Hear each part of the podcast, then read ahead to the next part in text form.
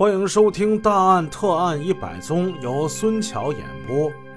书接上文，上文故事我们说到了张青燕初遇孙德坤，这一见呢就心生爱恋。头天找表姐没找着，这第二天孙德坤果然是帮助姑娘找到了自己的表姐。为了表示感谢，事后他还给孙德坤写过一封信。以上的这些事儿，说书的知道，我说的也比较细。但是孙德坤复述这些事儿呢，那可就是蜻蜓点水，轻描淡写。听到这儿，张青燕的姐姐张清华就问了：“哎，孙主任呢？嗯，据我所知。”我妹妹好像她至少后来又去过你那儿一次吧。孙德坤本来不想说的这么多，看实在是有知情的，隐藏不了了。他摸了摸脑袋，嗯，哎哎呀，哎，我我想起来了，对对对对对，哎，他他找过我一次啊，说这个工厂分配给他的工作呀，他他不是太满意。他来问我，说我能不能帮他换个工作？哎呀，这个忙啊，我真是帮不了啊！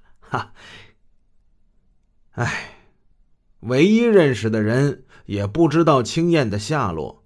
张清华哭了。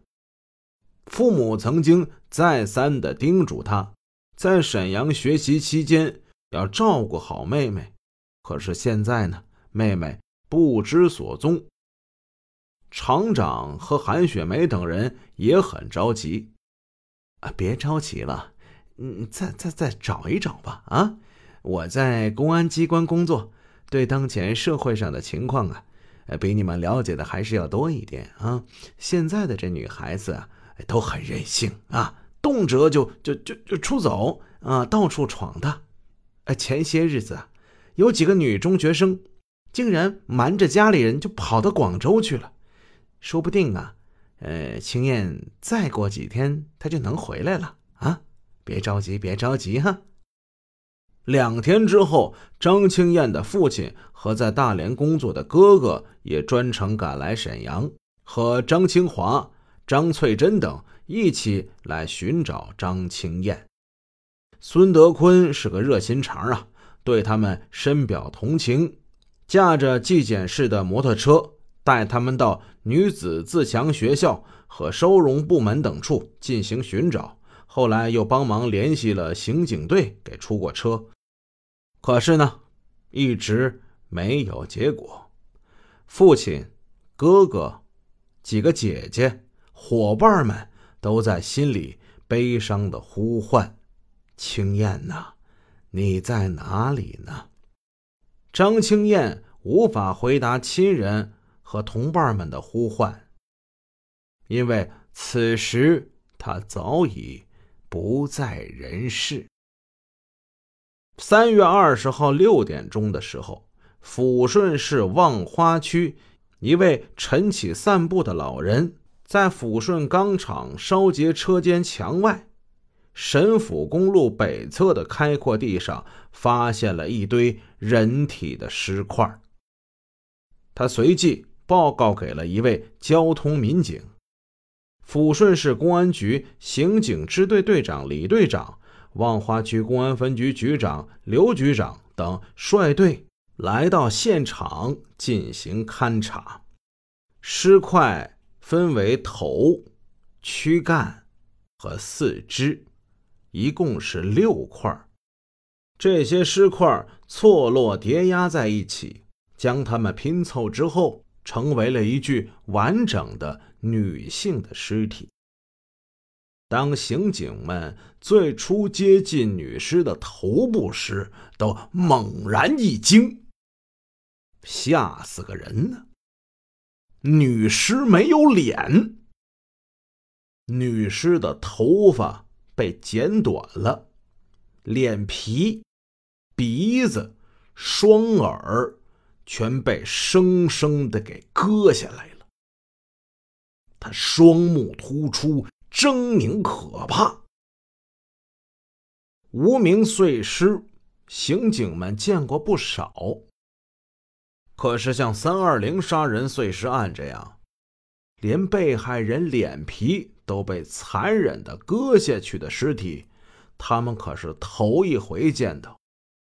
女尸身上无任何着装，现场无任何抛尸所用之物。犯罪分子的手段极其残忍，割去被害人脸皮的用意是显而易见的，使人无法辨认，难以找到身源。其反侦查手段是十分猖狂的。尸体运回刑警支队，由法医解剖了尸体，做出了鉴定。被害人身高。大概在一米五六左右，年龄是二十三岁上下，上下牙排列不整齐，头部有方形和三角形错裂创口六处，其下方颅骨三处呈粉碎性凹陷性骨折，颈部有环状锁沟一条。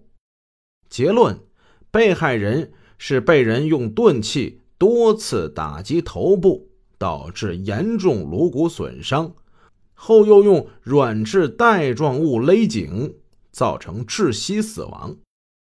痕检员在抛尸现场发现了两枚残缺的可疑足迹，一枚为圆环形花纹，另一枚为运动鞋足迹。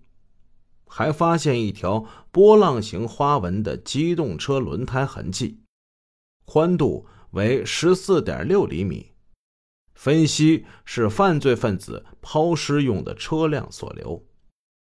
痕检员分别提取了这些痕迹，并采取了女尸的十根手指的指纹。有经验的刑警深知，侦破无名尸体杀人案。寻找被害人的身源是关键。有人说，找到了被害人的身源，案子就破了一半。可是，谁能知道三二零杀人碎尸案的被害人是谁呢？连他的脸皮都没有了，要想查清，不是太难了吗？抚顺市刑警支队三队队长宣队长。带领他的队员们，怀着强烈的义愤，不分昼夜的工作，在一个数百万人口的城市里，大海捞针般的寻找近期不归或失踪的女性线索。一晃过去了半个月，音信皆无。侦查员们分析，三二零杀人碎尸案的犯罪分子抛尸在抚顺。但并不说明他和被害人一定就是抚顺市的人，很有必要扩大搜索面积。望花区在抚顺的西边，再往西去就是沈阳，这两个城市本来也就是挨得比较的近。那有没有可能是在沈阳犯罪，然后把尸体抛到抚顺的呢？很有这种可能。最后，他们想到了应该在辽宁电视台做一个寻尸的广告。经过辽宁省公安厅联系，在四月九号、十号这两天，辽宁电视台在黄金时间发布了认尸广告。广告一经发出，省内大大小小的城市。群众们都知道这个事儿了，街头巷尾都在议论。与此同时，抚顺警方又发现了一条突破性的线索，究竟是什么？咱们明天再说。